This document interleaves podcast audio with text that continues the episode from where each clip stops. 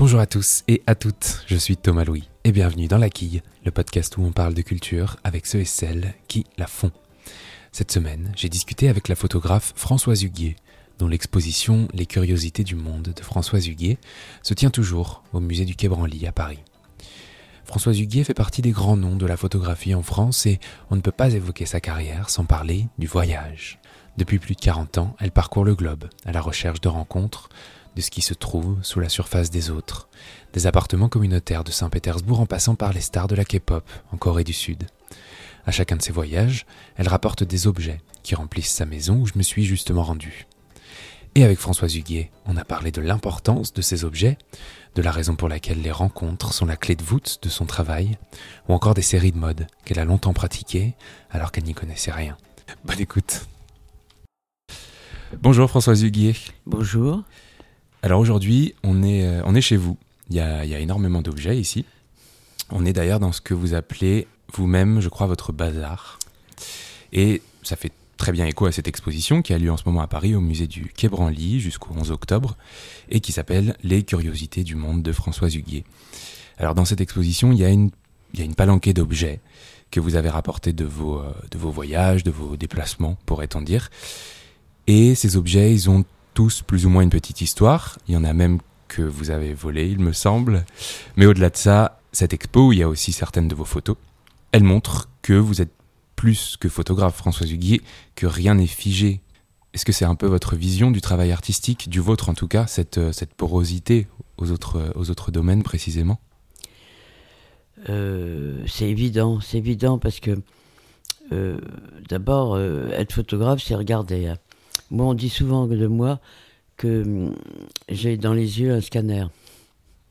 Donc, euh, pourquoi on me dit Et puis, euh, c'est vrai que je le constate parce que euh, moi, je fais, j'ai fait beaucoup, je fais beaucoup de photos chez les gens dans leur Ouais. appartement. Et donc, évidemment, bon, j'arrive avec mon appareil parce qu'ils savent que je suis photographe, mais je fais pas des photos tout de suite. J'appuie pas sur le bouton tout de suite.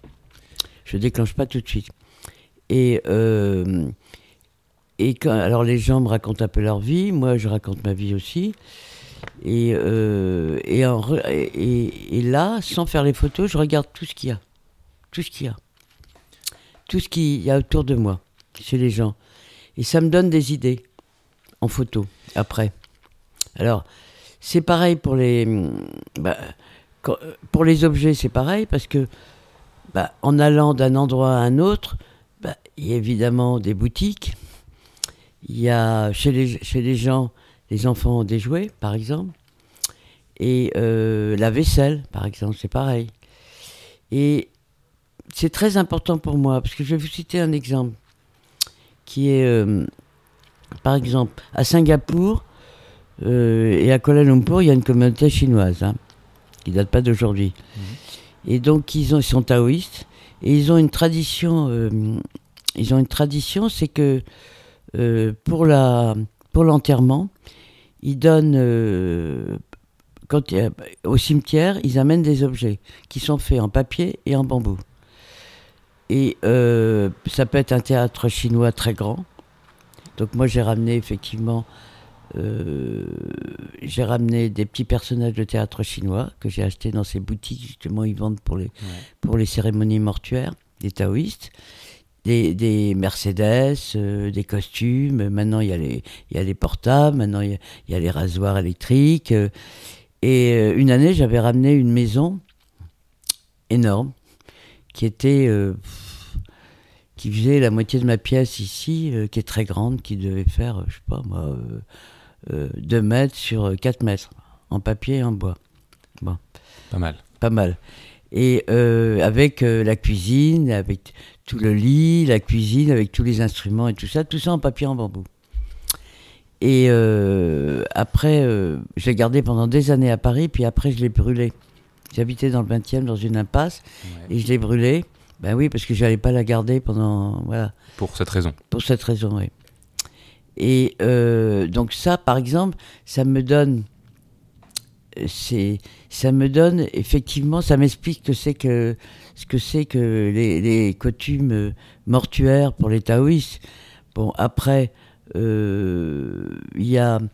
Alors, comme j'ai travaillé sur les appartements communautaires à Saint-Pétersbourg, eh bien, euh, quand je faisais pas de photos, j'allais au puce, parce que c'est un endroit. Et moi, j'étais à une période où tout ce qui était euh, les, les restes de l'Union soviétique, ils vendaient. Et euh, moi, ça m'intéressait parce que non seulement l'histoire de la Russie est une histoire qui m'intéresse énormément, aussi Oui. bien, aussi bien les tsars que aussi bien la Révolution, aussi bien Lénine, aussi bien Trotsky.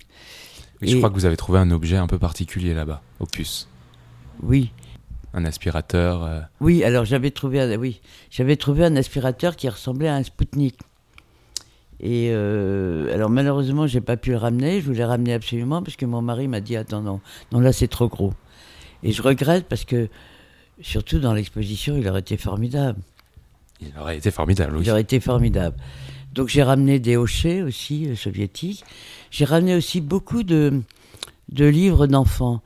Et euh, on sait que déjà les dessins animés euh, de l'époque soviétique russe sont extraordinaires, qu'on évidemment qu'on voit plus du tout maintenant. Euh, moi, je suis sur, Facebook et je suis, je suis sur justement un, un- ça s'appelle Soviet Culture ou quelque chose comme ça. Et euh, effectivement, il passe beaucoup de dessins animés euh, soviétiques qui sont absolument extraordinaires. Alors, les livres d'enfants, pareil, un graphisme absolument extraordinaire. Ouais. Ils ont un talent absolument extraordinaire. Et puis aussi, en cherchant aussi, ça j'ai trouvé à, à Moscou, euh, en, en traînant comme ça, j'ai trouvé chez un brocanteur un livre qui est dans l'exposition, qui est un livre collector, hein, qui à mon avis a dû être subtilisé dans une bibliothèque euh, à à Moscou, puisqu'il y a le tampon. C'est pas moi qui l'ai fait. hein. Et en fait, c'est toutes les couronnes mortuaires. Il date de 1924 et le mort de Lénine. Et c'est toutes euh, les couronnes mortuaires du monde entier qu'on a envoyées à la mort de Lénine. Et ça, c'est extraordinaire. quoi. Ah bah oui. c'est quelque chose. Ah, c'est quelque chose, c'est absolument extraordinaire. Alors je sais que vous, vous vous, vous documentez beaucoup avant de, avant de partir, euh, sur votre destination en l'occurrence. Mais est-ce que lorsque on va à Saint-Pétersbourg par exemple, ou en Sibérie, ou je ne sais où, ne pas connaître son milieu, est-ce que c'est un avantage? Est-ce qu'avoir un œil novice, un œil maladroit, un œil ignorant peut-être même, face à son objet, est-ce que ça aide à Ah prendre oui, bah, des bonnes photos, disons? Bah, bah, ça aide. Euh, moi, je vois, je fais beaucoup de, de workshops avec euh, les photographes maliens. Mm. Et par exemple, par rapport à ce qui se passe en ce moment au Mali, moi, je le. je- ou même euh, la, vision de Bamako, qui est une ville assez incroyable. Enfin, moi, j'ose le dire, Bamako, c'est une poubelle, quoi. C'est les rues, c'est. dans mon livre d'ailleurs, La Curieuse, il y a une, une double page. Et euh, moi, fait, en ce moment, je suis en train de travailler sur les riches, très riches, et sur la, les rues poubelles. C'est un pays que j'aime beaucoup. hein. Et euh, euh, bah, c'est pareil. Moi, j'arrive de l'extérieur, et donc je le vois. Eux, tous les jours, ils le voient. Donc effectivement, ils n'ont pas l'idée de faire les photos, ou ils n'ont pas envie de montrer ce, ce côté du, Bien sûr, du ouais. Mali. Et euh, parfois, je leur dis, mais si, mais c'est vrai que quand on est moi, euh, j'ai un peu l'habitude. Alors, effectivement, là où j'habite, Romainville, j'ai un peu l'œil, euh, donc j'ai un peu un œil. C'est difficile de, se dire, on est là, j'habite à Romainville ou j'habite à Paris, et alors qu'est-ce qu'on va faire pour montrer comme si on arrivait, comme si on était un touriste? Voilà, c'est ça. Et je pense que le fait d'arriver, entre guillemets, comme touriste dans un pays, fait qu'effectivement, on a un œil qui est plus percutant. percutant. Mais il n'y a pas que ça euh, dans votre travail. D'ailleurs, c'est pour ça que ça m'intéressait beaucoup de vous entendre parler sur, euh, sur la durée que représente un podcast de votre métier parce que vous avez fait des photos, des séries même qui personnellement m'ont beaucoup touché et je me suis dit que votre travail photographique qui est très centré sur le portrait, sur le social même, il met quelque chose en relief de votre personnalité, c'est la curiosité. Et depuis toute petite, votre mère, elle vous le disait, euh, tu, tu, tu es trop curieuse, etc en prenant ça un peu comme un défaut qui au final vous a bien aidé et qui colle aussi très bien toujours avec le nom de cette expo. Est-ce que c'est la qualité principale d'une photographe, la curiosité, ou est-ce que il faut d'abord autre chose ou ça suffit pas? Non, il faut être curieux. Il faut être curieux. Le matériel, on s'en fout. Enfin, la technique en l'occurrence. Bah, la technique, moi, j'y connaissais rien du tout. Et puis, j'ai pas fait d'école, j'y connaissais rien du tout. Ouais. Donc, j'ai appris euh, sur le tas. hein. Mais c'est surtout la curiosité, c'est ça qui est important. C'est ce qu'il y a sous la surface, un peu, qui ouais. vous intéresse. C'est c'est ça ce qui est, ce qui est intéressant, c'est la curiosité. On pose une question, on répond, on repose une autre question par rapport à la réponse. Et c'est ça qui est intéressant. Et dans vos photos, ça se voit comment? Est-ce que ça se voit sur, euh, sur euh, un regard plus parlant qu'un autre, sur un détail dans une pièce sur, euh, ça, se voit, ça se voit où, cette curiosité? Ben, ça se voit effectivement sur des objets, ça se voit sur le regard des gens, la position du corps aussi. Ça, c'est très important. Parce que vos photos, elles sont assez... euh, le cadre est assez épuré, dans l'absolu. Oui, oui, oui. Et alors, moi, au niveau du cadre, moi, j'ai j'ai pas du tout été inspiré par la peinture. Ouais. Moi, euh, je dois avouer qu'à un moment, je voulais, je voulais faire du cinéma. Alors, euh, maintenant, ça s'appelle la Fémis, mais à l'époque, ça s'appelait l'IDEC. Et euh, je l'ai pas fait parce que c'était. Alors maintenant, la Fémis a un peu changé, mais c'était que du texte.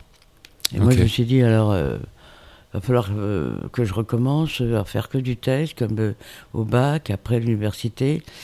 Et, et du coup, je me suis lancé dans la photo. Mais c'est vrai que on avait un moment la cinémathèque qui était rue d'Ulm, avant d'être au Palais de Chaillot. Et puis maintenant, euh, Dans le 13e. dans le 13e. Et donc, euh, je, je me suis dit, euh, ben, je vais aller à la cinémathèque. je vais aller à la cinémathèque, donc je voyais des films chinois traduits en suédois, enfin bon.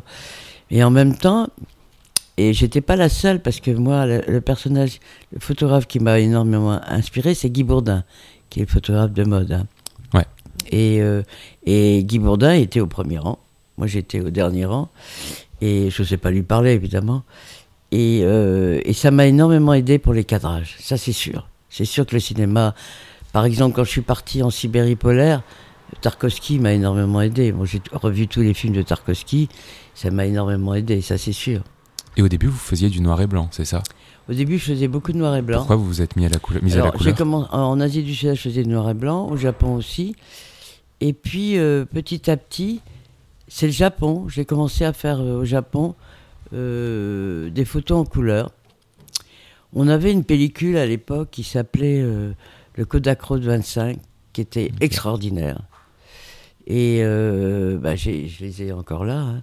Et euh, qui était en diapositive, hein, c'était des diapositives qui était absolument extraordinaire. Petit à petit, au Japon, parce que euh, le, le Japon, bon, je l'ai vu en noir et blanc, mais petit à petit, je l'ai vu en couleur, parce qu'il y avait des couleurs, il y avait quand même des, des, des- des couleurs assez très différentes d'ici, quoi. Et puis euh, avec avec une tonalité, puis surtout une dominante, par exemple, euh, une, une dominante de, de couleur qu'on n'avait pas ici. Donc c'est- c'était important pour moi euh, De le représenter, montrer, ouais. exact, de le représenter. Et quand j'ai fait le, le voyage en Sibérie polaire pendant six mois, là, de, de, de Yamal à, à- au détroit de Bering, et là, euh, alors, la lumière est absolument extraordinaire parce que c'est une lumière assez laiteuse, hein, c'est très très beau. Ouais, c'est assez Et là, du coup, euh, bah, moi, j'ai pu choisir la pellicule. C'est une 160 qui Hmm. est très, qui est pas contrastée du tout, qui est très légère, qui est, qui est, et ça convenait complètement. Et alors, quand j'ai fait le premier voyage d'essai, j'ai fait en noir et blanc et en couleur. Et quand je suis revenu, j'ai été voir Christian Cojol, qui, qui dirigeait euh, l'agent de vue, puis euh, avant, qui s'occupait de la photo à Libération, et je lui ai montré les deux. Et il m'a dit, Françoise, tu devrais quand même euh, faire de la couleur. Ça, je dois dire. Et c'est vrai que ça marchait très très bien. Alors Christian Lacroix, le couturier, il dit de vous que la première fois qu'il a vu une photo de Françoise Huguier, je cite, J'ai vu Françoise me prendre en photo. Alors cette phrase, cette vision de vous, c'est aussi une vision de votre travail, cet état de, disponibilité totale qui prend la photo un peu comme une rencontre avant toute chose. Pourquoi est-ce que vous avez choisi d'aller à la rencontre des gens, de faire des portraits, notamment au détriment de, je sais pas, des paysages? Alors, bah, les portraits, moi, quand je j'aimais beaucoup ce que faisait une personne, ou que j'admirais son cinéma, etc., je faisais tout pour le prendre en photo. Mais à contrario, euh, quand je détestais quelqu'un, je me demande si les photos n'étaient pas meilleures. euh, j'ai pris Le Pen, j'ai suivi Le Pen dans le 20e pour Libération. hein. Et, euh, et je crois que les photos, à mon avis, je, crois, je me demande si c'est pas les meilleures photos. Et je me suis dit, alors ça m'est arrivé plusieurs fois. hein. Et euh, ben, à Cannes, quand euh, on m'a que Libé demandé que je fasse des photos, même à, Venise aussi, quand j'aimais pas le, film euh, d'un cinéaste, effectivement, je faisais tout pour le photographier, parce qu'effectivement, c'est assez malsain ce que je dis, mais c'est euh, c'est une manière de de puis j'étais très méchante sur la prise de vue. C'est une manière de me venger, quoi. Ça, Parce que dire- la photo, ça sert à ça aussi, ça sert à se venger. hein. Bah oui. ça sert à se venger aussi. Ah bah oui. Est-ce que ça Ça sert sert à admirer, mais ça sert à se venger. Ok, c'est Mm. l'appareil qui sert à ça également. Exactement. Euh, dans Oui, ces je- rencontres, il peut également servir à avoir accès à des moments auxquels on n'aurait jamais eu accès sans cet Bah, appareil. évidemment. Évidemment, euh, je me souviens euh, avoir photographié euh, Oshima à Paris. J'avais déjà photographié à Tokyo, mais à Paris, c'est Serge Danet qui faisait, c'était pour Libé, l'interview. Et euh, moi, je laissais toujours le journaliste euh, faire l'interview avant. Pourquoi? Parce que j'étudiais la personne que je devais photographier. Et, euh, et parce que Oshima, j'étais évidemment impressionné. Parce que Oui, au-delà de ça en plus, oui. euh, bah, euh, on a quand même ça, c'est-à-dire qu'il y a des gens qui. on- donc on est intimidé. On ne sait pas si on va pouvoir lui demander ça, on est intimidé. Maintenant, je sais faire, mais euh, à l'époque, euh, j'étais très intimidé. Et euh, donc, euh, le fait de, de le voir répondre aux questions de Serge Danet, les gestes et tout, ça me donnait des idées pour, le, pour la photo après. Alors, je parlais de la croix tout à l'heure. Vous avez aussi donc fait de la mode, des séries de mode. Il y a un directeur artistique de Marie-Claire Bis qui vous a proposé. Vous avez accepté sans vraiment savoir euh, comment vous y prendre. Et puis, vous l'avez fait pendant 20 ans. Qu'est-ce qui vous a intéressé, vous, dans cette manière d'utiliser la, la photographie sur, euh, je sais pas, les vêtements, les corps?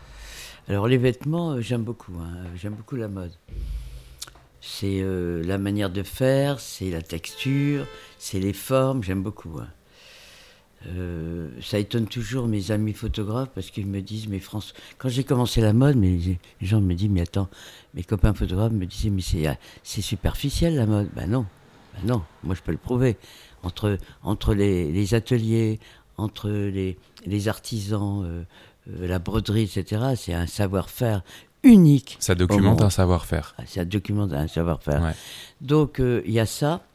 Et puis euh, c'est un monde qui m'intéressait parce qu'on ne pouvait pas y rentrer. hein, très ça. difficilement. C'est la force, encore une fois, de l'appareil. C'est ça. Alors, euh, pour le Marie-Claire Bis, où j'ai travaillé pendant 10 ans, qui était un journal formidable, et le directeur artistique m'a proposé, parce qu'il avait vu les photos des, des défilés de mode dans l'IB.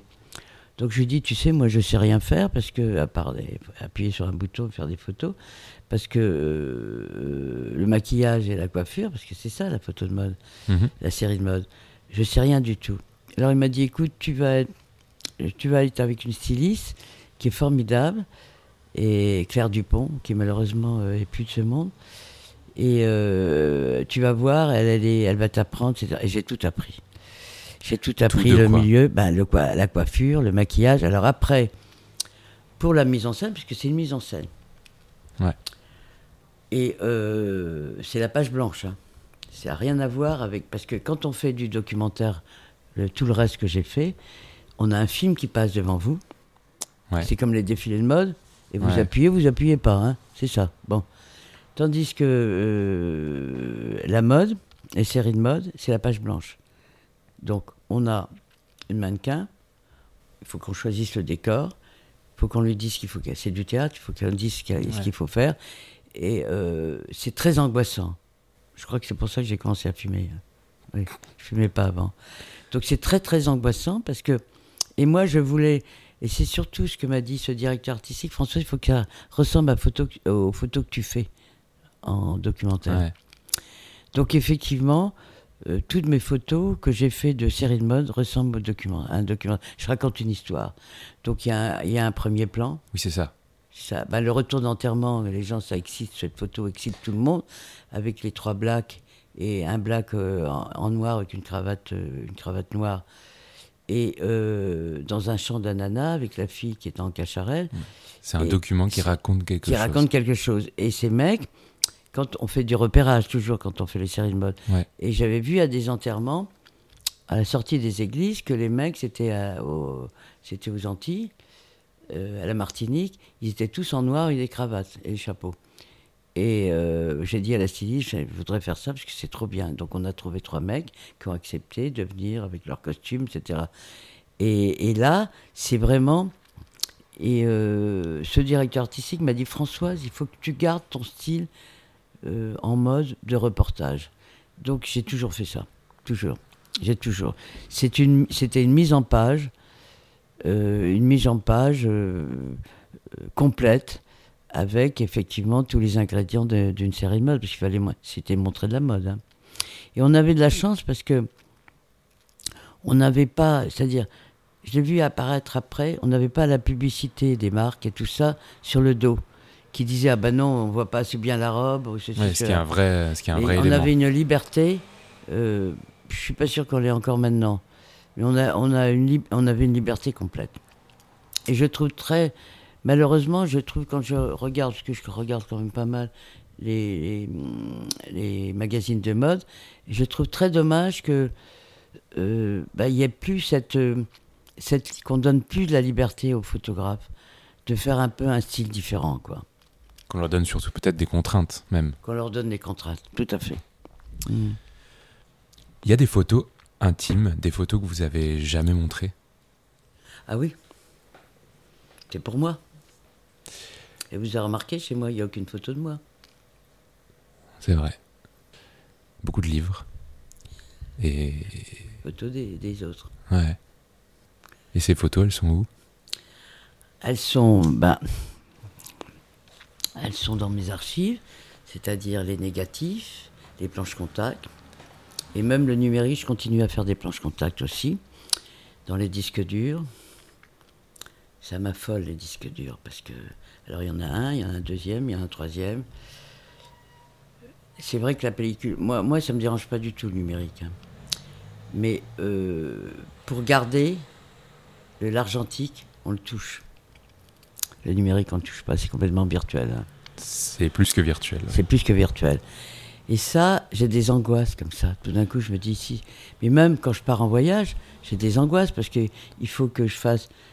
Ce que j'ai fait dans la journée, je le mets sur un premier disque dur et un deuxième disque dur. Oui, il y a un stress qui, Et qui puis je me dis, se- quand je vais prendre l'avion, euh, qu'est-ce qui va se passer? Donc euh, j'en mets un dans mes- mon bagage à main, un autre sur moi dans ma culotte ou dans mon soutien-gorge. Ça crée des nouveaux réflexes de photographe. Exactement. Donc, euh, j'ai effectivement des photos intimes qui sont pas euh, des trucs d'intimité qu'on pourrait penser. euh, Non, non, bien sûr, mais intime, ça veut pas dire. euh, sexe, par oui, bien sûr. mais a- non, je montre pas tout. Je montre pas tout parce que moi, j'avais un réflexe. Quand je partais, je revenais, même encore maintenant, euh, je faisais développer, planche contact, je regardais, je dis oh là là, qu'est-ce que je suis nul. Et je laissais pendant 15 jours. Donc il y avait pas, c'était pas forcément de l'intimité, c'était aussi peut-être une forme de, pas de honte, mais de, c'est mauvais. C'est mauvais. J'ai tout raté. Bon. Alors, comme vous avez passé six mois, euh, euh, oui, bon. Euh, Ça, ouais. Parce que c'est quand même le but, euh, c'était de faire des photos. Hein. Oui, c'est de rapporter quelque chose d'un peu consistant. C'est voilà, c'est ça. Et alors, je, euh, re- 15 jours après, je reprenais et là, ça allait. Et puis, euh, l'editing, c'était compliqué. Alors, euh, pour ça je parlais de Christian Cojol, qui a été très important pour l'editing. Moi, maintenant, j'adore faire l'editing quand des photographes viennent me voir. Mais euh, c'est pas quelque chose de facile. J'ai mis du temps à le faire. Et donc, j'ai un certain nombre de photos que je ne veux pas montrer. C'est mes photos, c'est pas les photos des autres. Oui, la photo Mes pour, photos, euh, c'est pas vos photos. Pour vous n'est pas forcément dédié à être montré. C'est ça, voilà, exactement. Et là, c'est chez moi. C'est c'est comme dans un coffre. C'est chez moi. Et de temps en temps, j'en sors. Aujourd'hui, en 2020, selon vous, en tant que photographe, la photographie en France, elle se porte comment? Moi, j'ose pas trop dire ça parce que j'ai des stagiaires hein, qui font des écoles. Ouais. C'est Attends, décourageant ce que vous allez dire. Euh, Il y a 200 photographes qui sortent euh, par an. Et alors, je vais donner un exemple. Euh, moi, partir un an, la traversée de l'Afrique, revenir. Moi, je revenais parce que j'avais les défilés de mode pour Marie Claire. Hmm. À l'époque, j'étais payé l'équivalent de 3000 euros. Ouais. Et maintenant, il n'y avait rien. mais aujourd'hui, est-ce qu'on commande encore des reportages, par Non. exemple? En plus, c'était pas une commande, c'est moi qui avais décidé. Oui, Donc j'avais eu Ouais. la Villa Médicis sur les murs. Maintenant, moi je vois, je parle beaucoup. euh, euh, je parle ben, avec Cyril Janet Tachi, là. Je parle avec lui. Il aimerait, bi- il a des, il a des idées de faire un grand, un grand sujet et tout ça Mm. à lui. Ben, le problème, c'est les bourses. Il y en a de moins en moins. Ouais. Que euh, il y a, il y a, il y a, je crois pas que ce soit une question de concurrence. Ce soit une question. Alors déjà, on nous dit à chaque fois l'état de la presse. Alors, D'accord, mais il faudrait aussi que la presse, elle se remue aussi. Ça veut dire qu'il reste quoi Les expositions les, euh, Les expositions, livres. le droit, le droit à l'image, le, le- le- droit à l'image, et puis euh, moi j'ai exposé trois fois à Arles ou quatre fois, je sais plus. J'ai pas eu des droits de monstration, Ah, rien, ouais. pas de droit d'auteur, rien. Et la plupart du temps, les tirages c'était moi qui les payais ou je m'arrangeais avec les labos. Alors maintenant, c'est payé euh, grâce à Françoise Nissen qui, a été ministre. Maintenant, c'est 1000 euros. Mais 1000 euros, mais c'est quoi, quoi? Mais c'est quoi? C'est quoi? Mais c'est rien. Alors, les expositions, c'est rien. Je suis désolé. Et les livres, c'est rien. Parce que les livres, maintenant, euh, bah, les éditeurs, euh, il faut une exposition, ça c'est sûr. En même temps, ils se vendent pas très très bien. Donc, c'est problème. Et un livre, ça sert pas à gagner de l'argent. Un livre, ça sert à montrer, quoi, à montrer. Et puis, c'est important. Parce qu'une exposition, ça dure pas très longtemps. Un livre, ça va durer. Et le livre, moi, je trouve que pour les photographes, c'est très très important. L'objet. C'est un objet, Hmm. exactement. C'est hyper important. C'est quelque chose qui reste, quoi. Alors, euh, moi, je discutais avec euh, certains élèves des Gobelins qui font, qui essayent de faire de la mode. hein. Ouais. Mais et moi, je regarde dans les journaux de mode. Vous savez, il y a le nom du photographe. Hmm. Ça change tout le temps. Or que nous, le directeur artistique nous fidélisait. Voilà, c'est significatif de, de- de Voilà. l'époque maintenant. Voilà. Donc le jour où on pourra, se- enfin on va revenir, enfin je dis pas de revenir en arrière, mais de revenir pour se fidéliser des photographes, d'abord parce que moi, le fait d'avoir été fidélisé par exemple au BIS, mon style a évolué. Oui, en évidemment. plus, oui. En plus. Ouais. Donc euh, c'est tout un travail en commun. Je ne dis pas ça vient que de moi, c'est un travail en commun. hein. Et euh, ça c'est important. Et euh, alors moi quand il... moi j'ai des stagiaires à la maison, je les désespère pas. Hein. Je les désespère pas parce que je- il faut pas désespérer. Euh, euh, faut pas les désespérer. Mais je leur explique quand même un peu ce qui se passe en ce moment. Donc il faut trouver des chemins de traverse, très important. Moi j'ai toujours fait ça. J'ai toujours, j'ai toujours euh, passé par des chemins de traverse. J'ai été élevé comme ça. hein. Curieuse. Curieuse. Et euh, la dernière question que je pose à tous mes invités et à toutes mes invitées, est-ce que vous avez un ou plusieurs coups de cœur culturels à nous partager? Donc, euh, oui, j'ai un coup de cœur à partager. C'est Le boucher de Kouta de Diabaté, qui est un écrivain malien. C'est pas un livre euh, qui date d'aujourd'hui, Ni qui est très connu d'ailleurs, oui. ni, connu. ni connu, oui. Euh, et qui est euh, passionnant parce que, bon, c'est vrai que c'est un pays que j'aime beaucoup, le Mali. C'est passionnant parce que c'est, ça reparle des traditions, de, toute, de, toute la, la- de toute la tradition malienne et de, de ces. De, de- des grands empires, euh, ce qui s'est passé avant la colonisation et tout, qui est passionnante. Donc, euh, c'est pour ça que je l'ai relu. Euh, parce que j'ai rangé ma bibliothèque, je l'ai retrouvé, donc je l'ai relu. Voilà. Donc c'est mon coup de cœur Le boucher de Kouta. de Kouta. Très bien. Merci beaucoup François Ziguet. J'en prie. Et bien voilà, la quille, c'est terminé pour cette semaine, mais on se retrouve évidemment la semaine prochaine avec un nouvel invité ou une nouvelle invitée pour parler de culture. En attendant, n'hésitez pas à suivre la quille sur les réseaux sociaux, à vous abonner au podcast évidemment. Merci beaucoup pour votre écoute et à la semaine prochaine.